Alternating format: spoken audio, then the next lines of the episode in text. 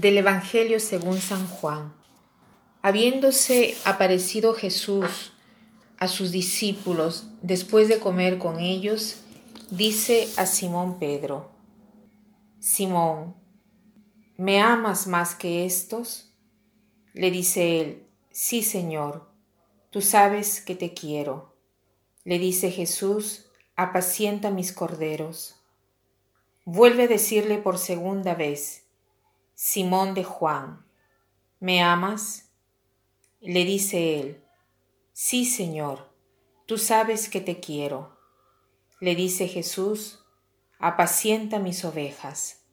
Le dice por tercera vez, Simón de Juan, ¿me quieres? Se entristeció Pedro que le preguntase por tercera vez, ¿me quieres? Y le dijo, Señor, tú lo sabes todo Tú sabes que te quiero. Le dice Jesús, apacienta mis ovejas. En verdad, en verdad te digo, cuando eras joven, tú mismo te ceñías e ibas a donde querías, pero cuando llegues a viejo, extenderás tus manos y otro te ceñirá y te llevará a donde tú no quieras. Con esto indicaba la clase de muerte con que iba a glorificar a Dios Dicho esto, añadió, sígueme. Hoy festejamos la memoria del Papa Pablo VI, que eh, verdaderamente em, es, es, adapto este, este Evangelio porque nos habla del Papa. Pedro es el primer Papa y es muy clara la misión que le confía Jesús, porque Pedro es interrogado por Jesús tres veces, pero ¿por qué lo hace? ¿Por qué le dice, ¿me amas tú, Simón, más que, a ellos?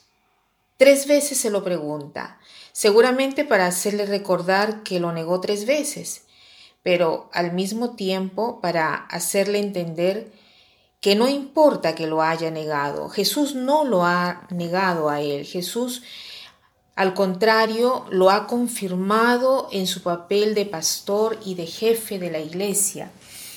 Esto nos hace entender tantas cosas, nos hace entender que el ministerio que ocupamos no lo ocupamos porque somos mejores que los otros, sino porque el Señor nos, eh, confía, se confía en nosotros, confía no obstante nuestros límites, no obstante nuestras imperfecciones, no obstante nuestros pecados. ¿Por qué? Porque es Él que obra por medio de nosotros. Pero nos quiere aclarar una cosa. Jesús nos aclara no que seamos buenos, nobles, sino que lo querramos amar. ¿no? No tiene importancia nuestro pasado, no tiene importancia lo que hemos hecho hasta ahora, no tiene importancia si hemos desperdiciado el tiempo, lo que importa es cómo es nuestro corazón ahora. Simón, ¿me amas tú? ¿Me quieres? Y Simón Pedro le responde, sí, Señor, te quiero este es el único requisito que el Señor quiere de nosotros para poder renovarnos cada día.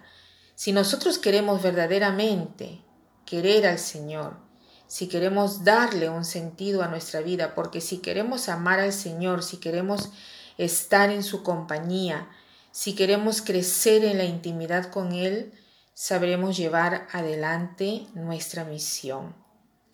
¿Ven cómo es importante la oración? ¿Por qué? Porque la oración nos da la capacidad de amar a Dios.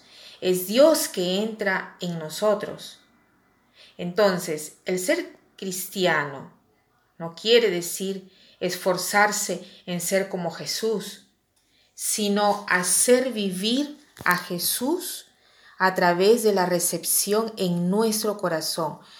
No tenemos que disponer más, eh, tenemos que disponer más a recibir el amor de Dios, más tiempo le dedicamos a la oración, más lo lograremos.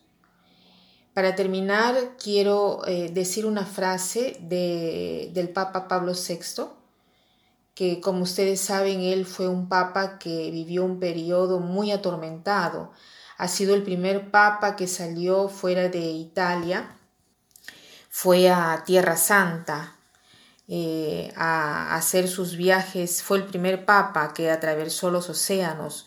Sufrió también él un atentado en las Filipinas, pero escapó a ese atentado, un atentado que estaba programado para hacerle mucho daño. Pablo VI vivió en el tiempo de Aldo Moro. Cuando lo secuestraron a Aldo Moro, escribió una carta a la Brigada Roja para que dejaran en libertad a Aldo Moro.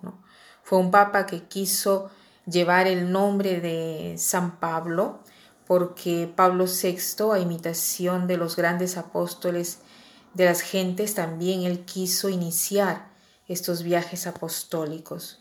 Entonces, la frase de él era esta. La contemplación es el culmen de la actividad humana. La contemplación es el culmen de la actividad humana. Que pasen un buen día.